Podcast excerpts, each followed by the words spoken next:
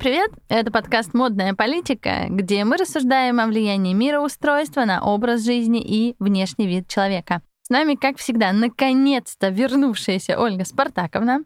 И сегодня, что уж откладывать в долгий ящик? Ну что, вот мы все про модельеров, про модельеров, про великих модельеров, про среднестатистических модельеров. Поговорим о политиках. Поговорим о том человеке, который мог и, возможно, бы даже спас легенькую промышленность в нашей стране. Но у него этого не получилось. Говорим сегодня о Столыпине. Ольга Спартаковна, вам слово. Ну, во-первых, я сразу скажу, что это вопрос не легкой промышленности, а прежде всего сельского хозяйства и вообще всей экономики России. Скажем так, гораздо более серьезной, чем просто легкая промышленность. Я должна сказать, что, на мой взгляд, Столыпин один из самых светлых людей деятельных в истории России. Не просто планы которого, а действия которого принесли огромную пользу России. Но, как всегда, нашелся какой-то придурок, у меня даже другого слова нет, который в итоге отправил его на тот свет. Ну, и я вот всеми своими словами и всем, что я скажу, хочу выразить и восхищение, и очень большую боль по отношению к тому, что случилось с этим человеком. То есть у меня такое впечатление, что какой-то злой рок всегда вмешивался для того, чтобы убить тех людей, при которых Россия могла бы встать на ноги и не допустить в конечном итоге того, что случилось. Вот скажите, Ольга Спартакова, да. а кого вы еще поставили бы в этот ряд со Столыпиным? Ну, например, Александра II.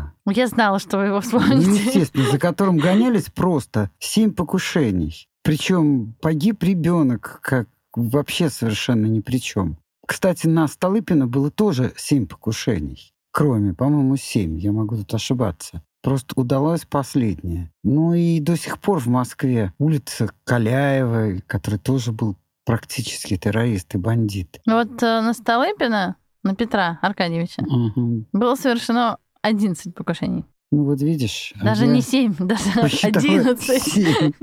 Вот. Ну то есть это какая-то бесконечная череда в истории России и я даже не знаю, вот хоть говорят, что ни один волос не упадет без разрешения Господа, но я не знаю в этом случае, куда он смотрел. И почему он тогда так плохо к нам относился. Ну, на самом деле, вот вы затронули эту тему. Все же спорят, историки, ученые, все спорят, что не так с русской землей. Ну, вообще, вот исторически. Вот вроде начинали хорошо, а потом бац, и что-то пошло не так. Вот куда-то пошли в хорошую сторону, правильно, а потом бац, и что-то не так. Вот ответа, почему на Руси жить плохо, ни у кого нет. То есть, как бы, очевидно, что дело не в дураках и не в дорогах, да, есть какая-то другая история. Есть другая, кому Руси жить хорошо. Ну да.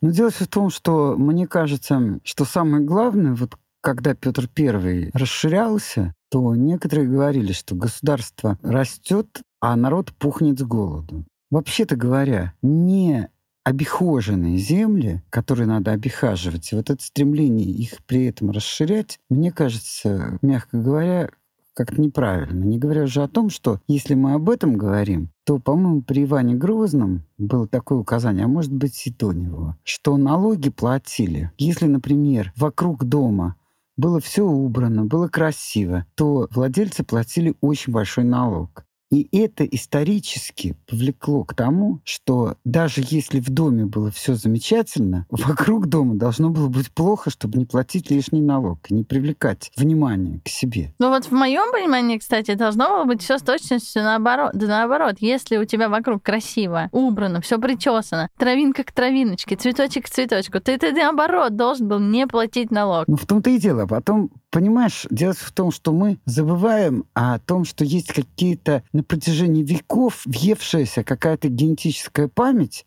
которая не всегда даже осознанна. Вот, допустим, почему в Голландии нет занавесок? Почему? Ну, чтобы на улице красных фонарей все было видно лучше. Прелесть ты моя. Потому что, когда Голландия была под игом, так скажем, Испании, и испанские патрули ходили и высматривали, они запретили вешать занавески, чтобы видеть, что происходит. И нет ли каких-то там, ну, помните, пепел класса стучит в моем сердце и так далее. Телюленшпигель. Ну, я надеюсь, что наши слушатели знают это, а если не знают, то, пожалуйста, прочтите эту книжку, она очень хорошая. Ну так вот, я хочу сказать, что представляете, вот какова память, когда человек, может быть, даже и не знает, почему это так. Но до сих пор в Голландии почти ни, ни у кого занавесок. И это, конечно, побуждает любопытных людей, том числе меня, иногда заглядывать в окна, потому что это безумно интересно. Нет, я обожаю вот не то, что заглядывать в окна, вообще просто смотреть на окна, потому что очень часто вот ты идешь по улице, ну, у нас, конечно, не всегда все красиво, но в целом, в общем, довольно неплохо чаще всего, и ты смотришь на дома, а там у многих нет штор. Причем э, логика, по которой их нет, я, для меня всегда загадка, я не понимаю. Допустим, второй этаж, эркерные окна, абсолютно огромное пространство с, со стеклом, ну то есть пол стены в стекле. И там все все видно. Можно даже рассмотреть, из какой коллекции чашка у человека, который пьет. Несмотря, просто ты идешь по улице, вот второй этаж, ты все видишь. Почему так делают? У нас же как бы все обычно прикрываются, ну как-то закрываются. Ну, я, например, могу тебе сказать, что у меня нет занавесок. Ну, исключительно потому, что я никак не могу подняться и купить, как это называется, то, на, на что их вешают. Карниз. Карниз, да. Вот мы оставили в старой квартире карнизы. Ну, надо сказать, мне очень нравится. Но к нам почти невозможно заглянуть по многим причинам. Ну, вы там в таком рассаднике зелени, что даже если да. захочешь, ничего не увидишь. Только комары. Но вернемся все-таки к Столыпину. Столыпин, Петр Аркадьевич, был да. дворянского рода. Но он был не просто дворянского рода. Исторического дворянского да. рода. Он, между прочим, был троюродный брат Лермонтова. Это многое объясняет тогда, почему 11 раз э, его хотели кокнуть. Родство с Горчаковым, с Голицыными, с Мордвиновыми и Соболенскими. Ну и, может быть, еще с кем-то. То есть это был человек абсолютно аристократического происхождения. Причем не того, может быть, у некоторых создает такое ругательное отношение к аристократии, у меня это другое отношение, потому что аристократия показала очень много благородства и вообще замечательных поступков в жизни России и наверняка других стран тоже. А это правда, что в войну вот 1812 года европейцы думали, ну, французы думали, что ну какие-то люди там в рубище с тяпкой придут, а их захватили люди, которые в совершенстве говорили на французском языке, были прекрасно воспитаны. И для них это было, ну, не то что откровением, но удивительно удивительным. Они ждали, что какие-то медведи в платьях придут. Ну, вы знаете, это тоже не совсем верно. Потому что когда туда входили казачьи полки, то это было очень далеко от аристократов. Я не буду здесь распространяться. Ну, казачьи полки были вот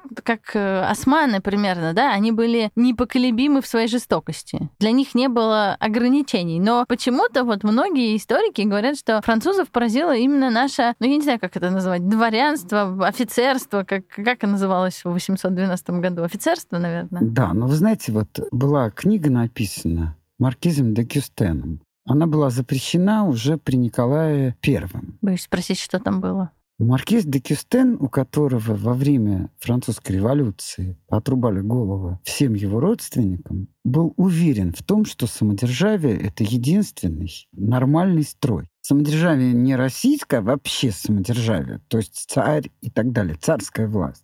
И он поехал в Россию для того, чтобы это доказать. И вот у него безумно интересные вещи, как он ехал с очень очень воспитанными, образованными, невероятным глубиной ума людьми, но приближаясь к границам своей родины, они становились все более замкнутыми и все более опасливыми. Это тоже, так сказать, довольно интересное замечание Декистона. Я должна сказать, что его напечатали в 90-м году, и вот когда читаешь это, если опустить некоторые вещи, то полное впечатление, что ты читаешь сегодняшний день. Понимаете, поэтому это... Ну, здесь сделаем ремарку. Да. Ольга Спартаковна чуть-чуть постарше меня, поэтому сегодняшний день у нее такой растянутый, но в принципе речь, конечно, о том, что хорошо описывал и советские времена, и постсоветские времена, и даже где-то, наверное, вот сегодняшний день. Поэтому, ну, если найдете, читайте. Наслаждайтесь, да, так сказать. Маркиз де Кюстон. Хотя, может быть, и не нужно его рекламировать, я не знаю. А что касается, я не чуть-чуть старше тебя, а сразу откровенно признаюсь, в два раза. Это обман. Нет, Это обман. обман. Всего на 50 лет. Да. Ну Вот именно. Ты хочешь сказать, что мне 100? Нет. Ну, я и говорю, что... Чуть-чуть меньше. Вернемся к Столыпину. Да. Вот его это особое происхождение. Ну, вот, в моем понимании все дворяне делились грубо на два столпа таких, на два вида. Одни, которые считали, что челядь, рабы, крестьяне, там, крепостные — это вот просто второй сорт, а другие считали, что каждый человек — человек. Вот он был из тех, кто считал, что человек — человек, и происхождение для него, ну, не то, что было вторично, но он боролся в том числе и за права людей, за которых, наверное, он по своему происхождению бороться бы и не должен. Ну, так кажется. Ну, вы знаете, дело в том, что мне кажется, что тут у нас сдвиг некоторый. Потому что дворяне, там, допустим, 16 века или 17, между прочим, от слова «дворня». То есть дворовые люди, дворовые люди данного человека, дворяне. А дворяне 20 века, а он все-таки перешел в 20 век и жил в середине XIX века, это уже, конечно же, весьма образованные люди, за редчайшим исключением. Ну и привилегированные, соответственно. Да, что мы же прошли очень большой путь от замшелых каких-то вещей до вполне европейского слоя людей с ультраевропейским образованием.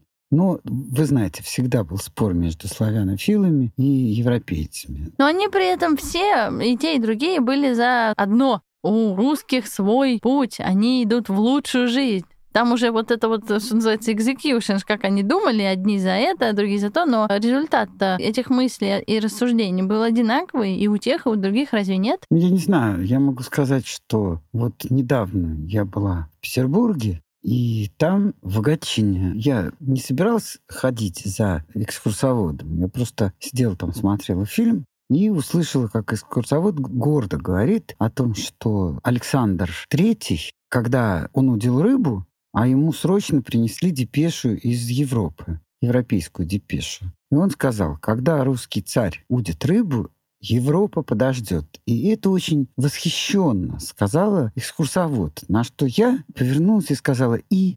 Она говорит, что «и»? Я говорю «и». И вопрос был ясен. Понимаете, это все-таки очень, ну, как бы сказать, одним словом, вот как всегда, мне кажется, что самое ужасное может быть не только в современности, но в современности это однозначно. Это люди хотят быстро, быстро, и значит, это рождает популизм. Потому что в двух строках нельзя объяснить сложные вещи. А сложные вещи объясняются в таком количестве строк, что их мало кто слышит и читает. Ну, подождите, а как же вот, по-моему, создатель Яндекса тестировал там презентации на своей то ли маме, то ли бабушке, и сложные вещи пытался объяснить простым языком. Разве это не признак э, того, что ты невероятно разбираешься в материале, что можешь объяснить его и бульдожке, и внучке, и новорожденному ребенку, и 90-летней бабушке? Я считаю, что нет. Вот сейчас тебе кто-нибудь может объяснить ядерную физику в двух словах. Ну, это смешно, но есть какие-то вещи, которые нуждаются в длительном, глубоком изучении в обдумывании, изучении и так далее. Ну, вот мы с Ольгой Спартаковной, у нас есть э, ряд вопросов, да, вот поколенческая теория, Коко Шанель, и вот, например, э, что сложное нельзя объяснить простыми словами, где мы спорим. Хорошо, я не буду Нет, спорить. простыми словами можно, но только большим количеством. Ну, вот, в смысле, не, я не, не знаю, что значит сложные слова. В основном слова все могут быть доступными. Но доступным языком можно объяснить, но это не значит, что это можно сделать в двух фразах. Язык может быть и доступен, и даже обязан быть доступен. И совсем не обязательно говорить. Кстати, сейчас, вот я когда смотрю иногда рекламу на телевидении, я не скажу, что я самый образованный человек на свете, ни в коем случае. Но я даже понять а не я могу. бы поспорила. Но я понять не могу, чего они рекламируют.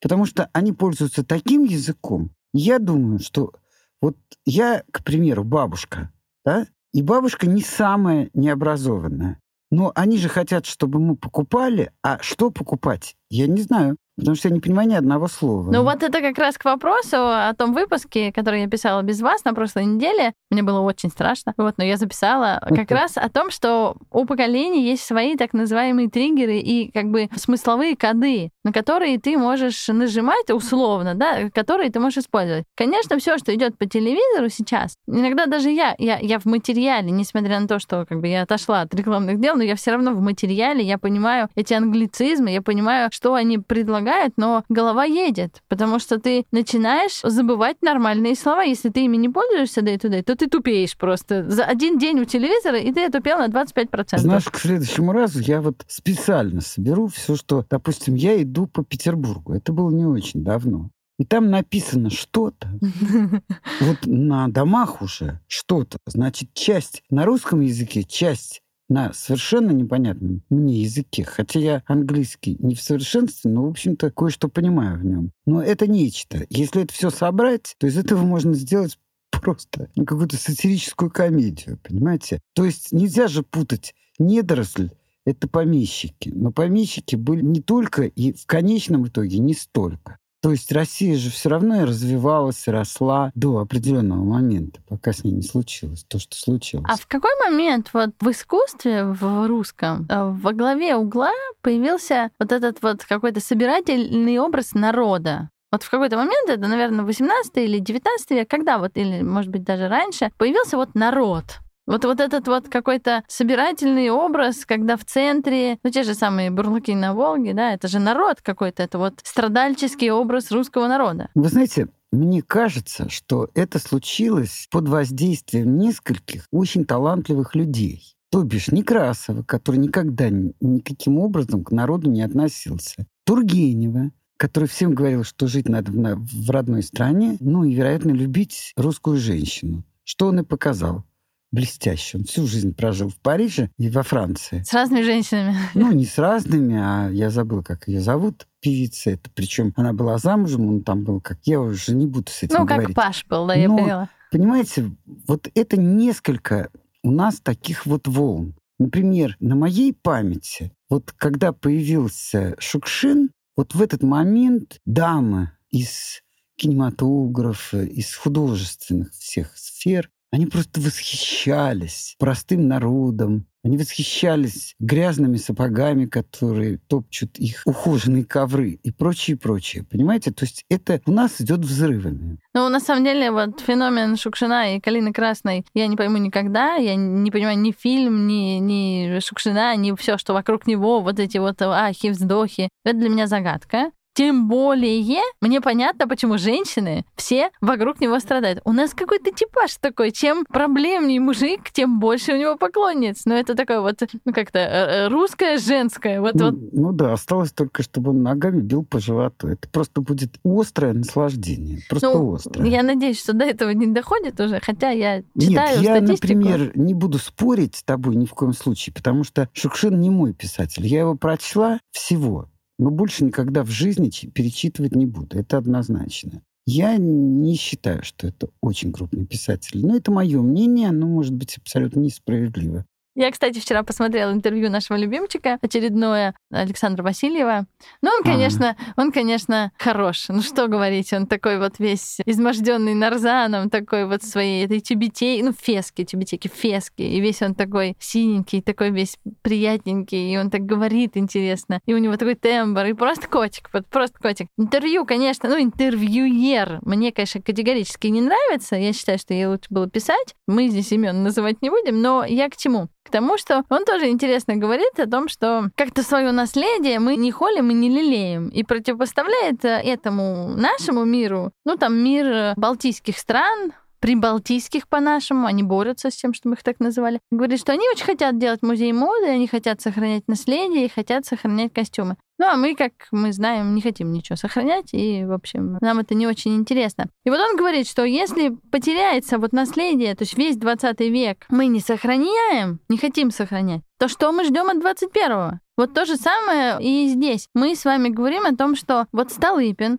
пришел такой весь невероятно положительный образ, дворянин с родословной, образованием, с разными достаточно прогрессивными взглядами. Я даже скажу, что он учился у Менделеева, он учился с Вернадским, он учился, между прочим, там химии, физики. Будет прочее, обидно, прочее. если для некоторых наших слушателей Вернадский это только улица в Москве.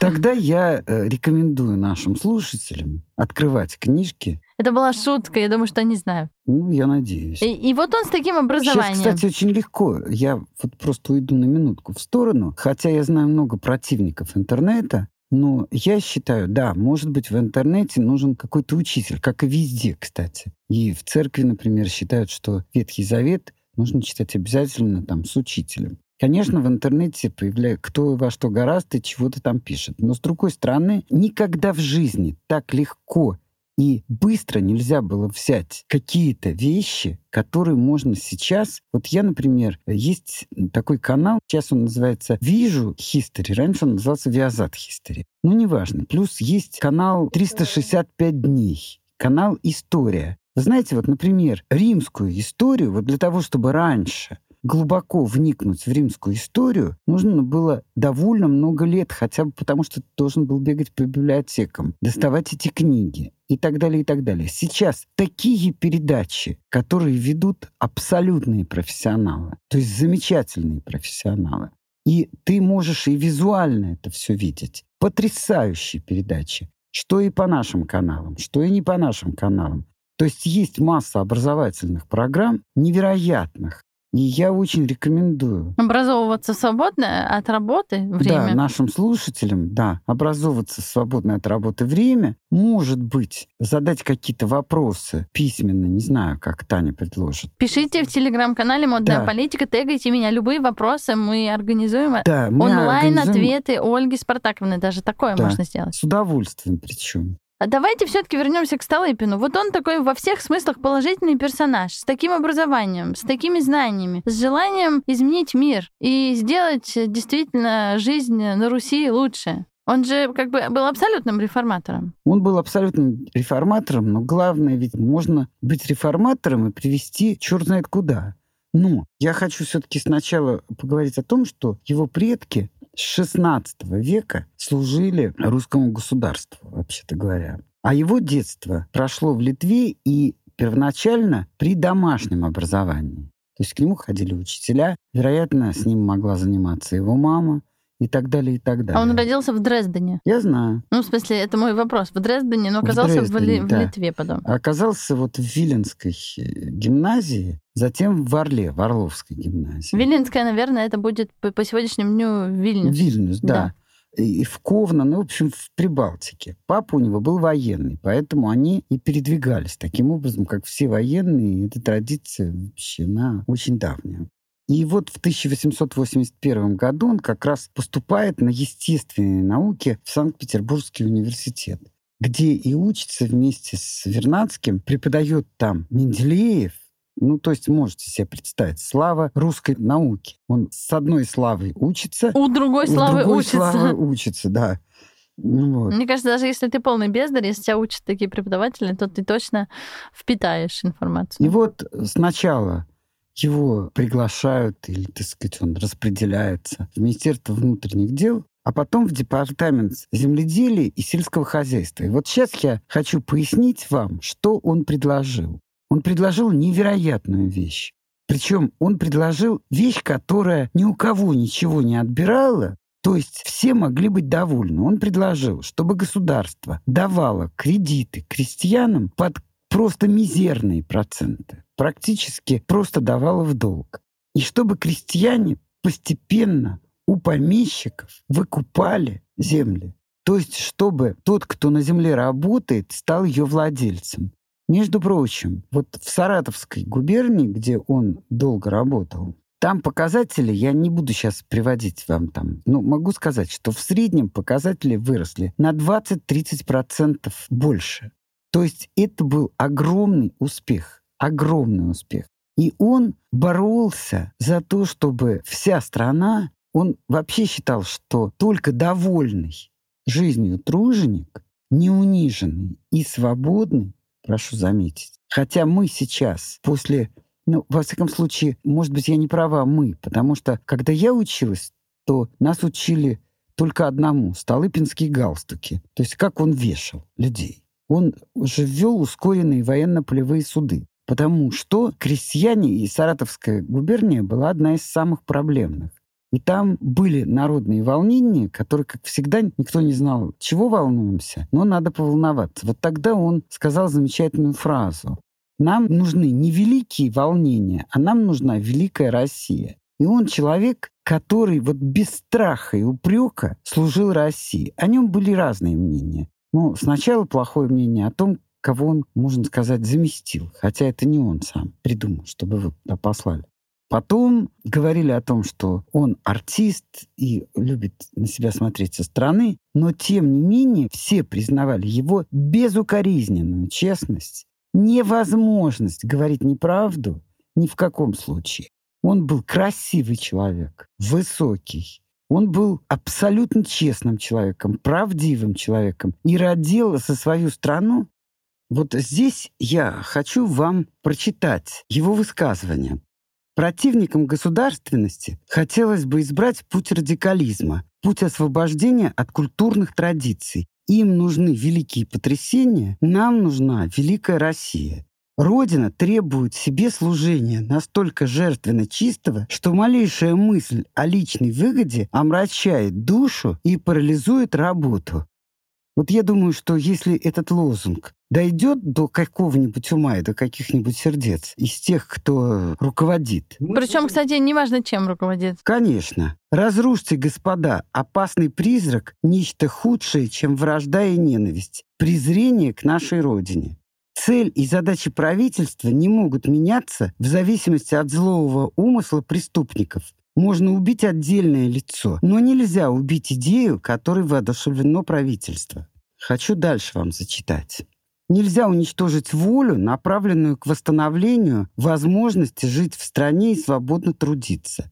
Народ, сильный и могущественный, не может быть народом бездеятельным. Нельзя создать правового государства, не имея прежде независимого гражданина. Вот это я просто вас прошу сейчас очень внимательно послушать. Нельзя создать правового государства, не имея прежде независимого гражданина, социальный порядок первичней и раньше всяких политических программ. То есть гражданин, который имеет возможность нормально, обеспеченно жить за счет своего труда, становится по-настоящему свободным человеком. Нищий человек не может быть свободным. А вам не кажется, простите, что да, перебиваю, что он идеализировал вот всех людей? Я полагаю, что нет. Конечно, он понимал, что не все люди не зря. На самом деле, именно благодаря ему ввели военно-полевые суды. Потому что были поджоги, огромное количество, кстати, поджогов Самое большое количество преступлений было это поджоги тех крестьянских хозяйств, которые стали очень благополучными. Это статистика.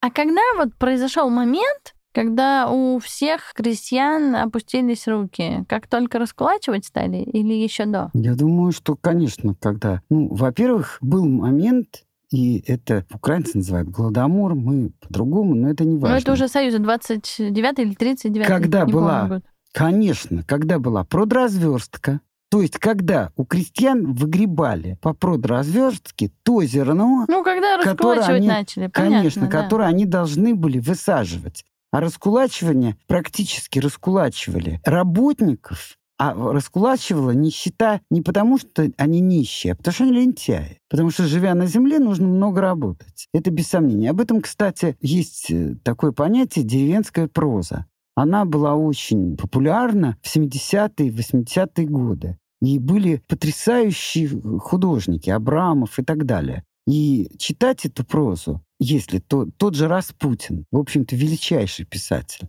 и становится понятно, без всяких каких-то социально-политических наук, что случилось в конечном итоге. Потом пришел Хрущев, начал переписывать каждое дерево, обложил налогом со своей там кукурузой, потом подняли пространство в степях, и это все повлекло за собой поднявшуюся землю, пыль и так далее, и были загублены массы ну, земель. экологическую катастрофу, да. Конечно. Да, ну вот смотрите, у нас как бы ситуация достаточно, ну то есть если смотреть на исторически на нее, то все довольно четко. Вот в конце 19 века, начале 20 были какие-то наметки на то, что все было хорошо, а потом случилась революция. Но я хочу понять другое. Вот если Столыпин был настолько дальновиден, настолько образован, настолько родил за свое отечество, почему его так никто и не принял? Почему все были против него? 11 покушений — это же не шутка. Они же не с неба свалились. Ну, это, во-первых, не все, а вполне определенная часть. А вот какая? А вот те, кого описал Достоевский в «Бесах». Хотя сам Достоевский принадлежал какое-то время к петрошевцам. Но потом он понял, вот есть революционный задор, который дальше того, что все надо уничтожить, не продвигается. Ну, типа все сломать, но ничего не построить. Да, пожалуйста, весь мир, чего-то там мы разрушим до основания, а потом мы наш, мы новый мир построим.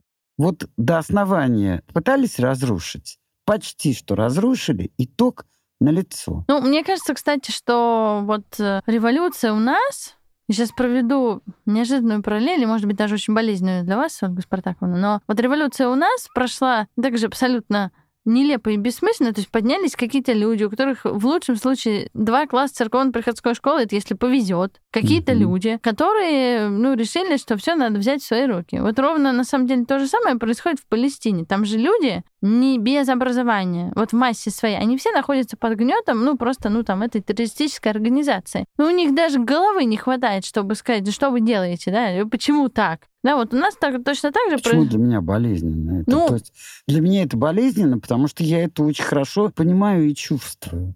Только в этом смысле болезненно. Ну, я имела в виду другую болезненную часть. Пришли, пришел какой-то вообще человек под названием Владимир Ильич Ленин. Просто вместе с... Забыла, как там Троцкого еще называли. И всякими Свердловыми. Просто загубили Россию. Вот на корню загубили. И страна ведь, вот, кстати, к вопросу, именно он говорил о том, что именно Столыпин, о том, что вот России нужно 20 лет безмятежного спокойного развития, развития, спокойного. И она опередит всех. И даже 13-й год это показал, между прочим. Я не знаю, как сейчас, но вот когда я училась в школе, все всегда сравнивали с 13 годом. Почему с 13 именно? Ну, потому что в 14 началась война. Ну, у нас, кстати, как-то... Пер... Вот я училась позже вас. У нас Первая мировая война, она такая, как бы, ну, что-то там началось где-то. Ну, на... нас не учили Первой мировой войне, потому что даже как бы не трудились идеологи, Тогда нельзя было бы скрыть, что Первая мировая война, практически выиграна Россией при помощи дедушки Ленина, была сведена на нет. Сейчас все исторические программы, я просто очень люблю все эти программы, они как раз рассказывают, что мы-то хорошо в войну, ну, как вот вообще можно сказать про войну хорошо, но мы в войне были достаточно эффективны. Конечно. Но случился 17-й год, и все пошло по, как в известном анекдоте.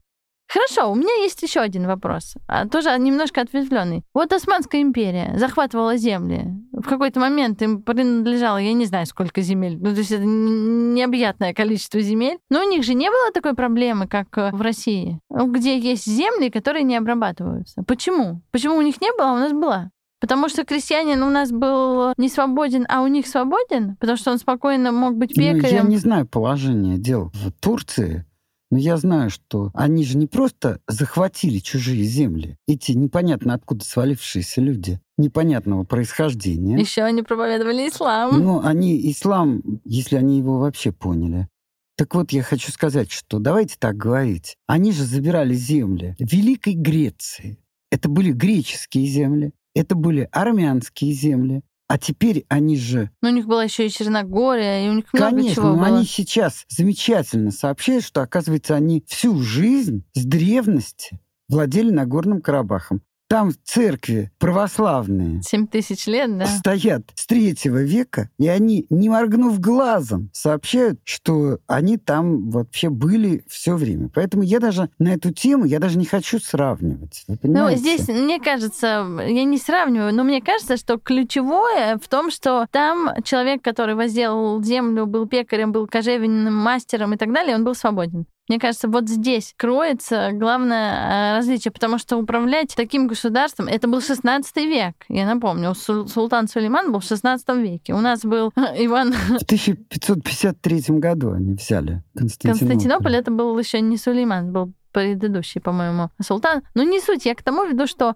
вот у нас в этот момент был Иван Грозный, угу. прекрасный, чудесный. Это правда, кстати, что он сватался к Елизавете? Ну да. На что он рассчитывал? На Елизавету. Ну ладно, в общем, вернемся к Столыпину. Просто слова Столыпина, вот нам сейчас кажутся, они невероятно логичными, прогрессивными, правильными. Вот, вот все, что он говорит, ты читаешь и понимаешь, да, так и надо было делать, да, это вот 20 лет безмятежной жизни, да, нужно освободить. Ну, то есть все, что он говорил, было на самом деле к месту. И мне кажется, что тогда я понимаю, что история не любит сослагательного наклонения, но тогда то, что меня интересует больше всего, наша легенькая промышленность, она бы была в прекрасном положении. Мы бы соревновались с европейцами, потому что у нас были бы и производители хлопка, шелка там и всего остального, и ткаческих дел мастера. Как их называют? Ткачи? У нас были бы свои ткачи. У нас же беда. Мы выращивать-то в Советском Союзе научились, но надо куда-то сплавить, чтобы ткань сделали. Ткань сделали, надо ее купить. Ну, я с тобой не согласна, потому что, например, ткани, которые выделывали в Советском Союзе, в частности, вельвет, его нельзя было даже сравнить с тем, что сейчас. Ну, мы с вами уже говорили об этом. Это только вельвет, а все остальное. Ну, ну, ну что, ну как есть. Получилось, как смогли. Просто я хочу сказать, что действительно вот этого, к сожалению, сослагательного наклонения не бывает в истории. Хотя на самом деле все равно любой нормальный человек может себе представить, что было бы, если бы. Без этого вообще невозможно анализировать. Вот просто невозможно. Да, сослагательное наклонение — это смешно, но это также и очень полезно. смешно, и очень полезно, на мой взгляд. А вот у меня есть последний вопрос, и предлагаю потихонечку заканчивать. Если вам понравилась тема про Столыпина, то мы можем записать вторую часть, потому что тема на самом деле необъятная. Мы сегодня так по верхам пробежались. Так вот у меня есть вопрос, киллер. Предположим, что Столыпина бы все равно убили, но не было бы революции. Что-то поменялось бы в нашей жизни? Ну, я полагаю, что да. Или революция просто бы была через 10 вот лет? его убили, но в принципе все равно здоровые силы все равно бы пошли. Вот посмотрите, он развивает индивидуальные крестьянские хозяйства. Он развивает образование. А чем это отличается вот индивидуальное хозяйство от колхозов? Потому что в колхозах... Не надо на меня так смотреть. Потому что в колхозах все вокруг колхозное, все вокруг мое.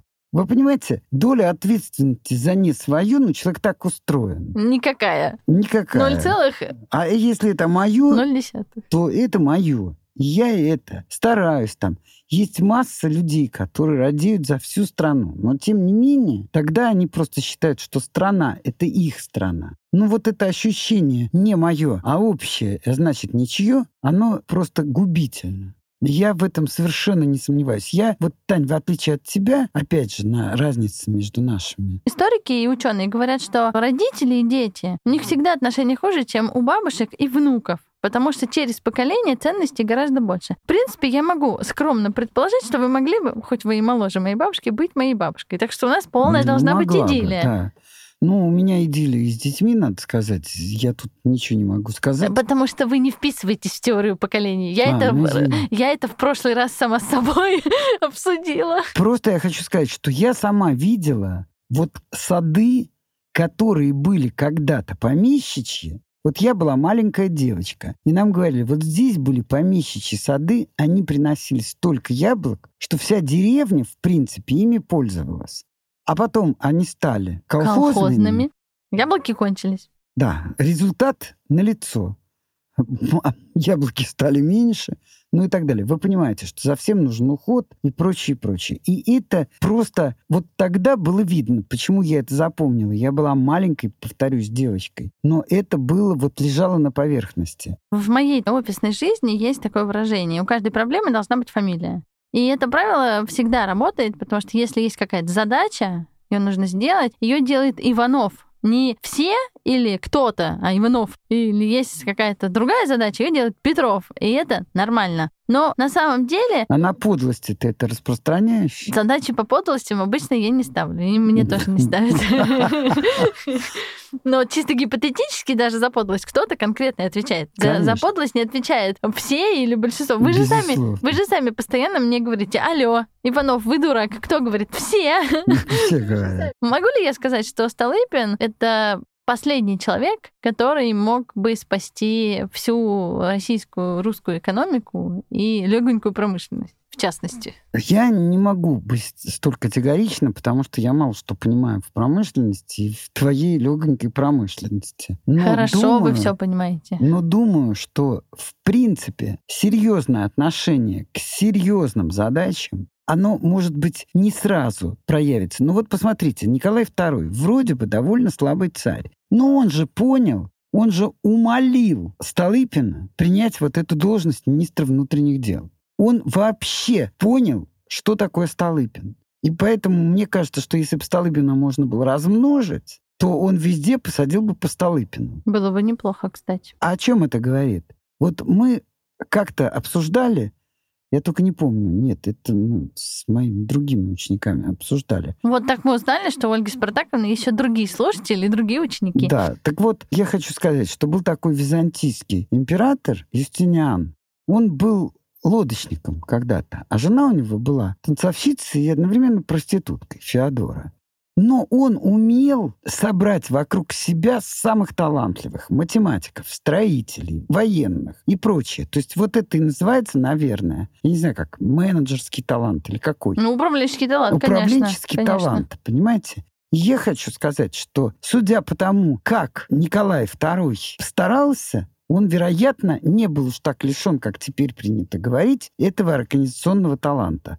Может быть, у него был еще один талант. Большая, огромная любовь к вполне сумасшедшей женщине под названием его жена. Выпуск про Столыпина, хоть кажется, что он и не связан с модой, и хоть кажется, что где Столыпин и где легонькая промышленность, а я все равно убеждена, что если бы все это было внедрено, и если бы у России было те самые 20 спокойных лет, то все было бы, наверное, совершенно иначе. Нам не было бы стыдно, и наша Ломанова или Ломанова поехала бы на выставку в Париж не с рубищем, превращенным в платье, а с чем-то более существенно красивее и более похожими на ткань. Ну, просто я хочу сказать еще. Вот это я скажу уже потом, когда мы будем говорить о ткани и вообще, да, прежде всего о Ломановой. Мы о ней уже поговорили. Кстати, этот выпуск выйдет на Бусте. Я просто хочу сказать, он боролся и с левыми всеми движениями, и черносотенными. Вот это тоже очень важно. И еще, что вот пост министра внутренних дел, на, на этом посту до него были двое убитых. Представляете, какую смелость надо иметь, чтобы взять этот пост. И он согласился на него, хотя очень не хотел. И в конечном итоге вот этот закон о военно-полевых судах, когда действительно, ну, нехорошо, может быть, говорить, но чернь разошлась, и в конце концов вот его в одиннадцатом году убили. И причем он это, наверное, чувствовал и знал. И поэтому я призываю всех, кто нас сегодня слушал и кто до этого, может быть, не вникал особенно в то, что такое и кто такой Столыпин, я вам рекомендую поинтересоваться глубже. Потому что этот человек, я, например, считаю, что его портреты должны висеть всюду. Вместо Ленина? Ну, конечно, да, и Сталина тоже. Ну, Сталин давно отрезанный ломоть. Не знаю. Кстати, в мире, например, Карла Маркса и Энгельса, их труд, капитал уважают э, и вообще считают, что это выдающаяся работа. Другой вопрос, что реализация этой работы. А Энгельс-то при чем вообще? Мне кажется, он бы умер заново, если бы узнал, во что это выльется. Все-таки они были ученые, а не хулиганы. Хорошо, предлагаю заканчивать. Пишите нам, если хотите продолжение, мы запишем вторую часть про Столыпина. Спасибо, что были с нами. Подписывайтесь на нас в телеграм-канале «Модная политика». Всем хорошего дня! thank you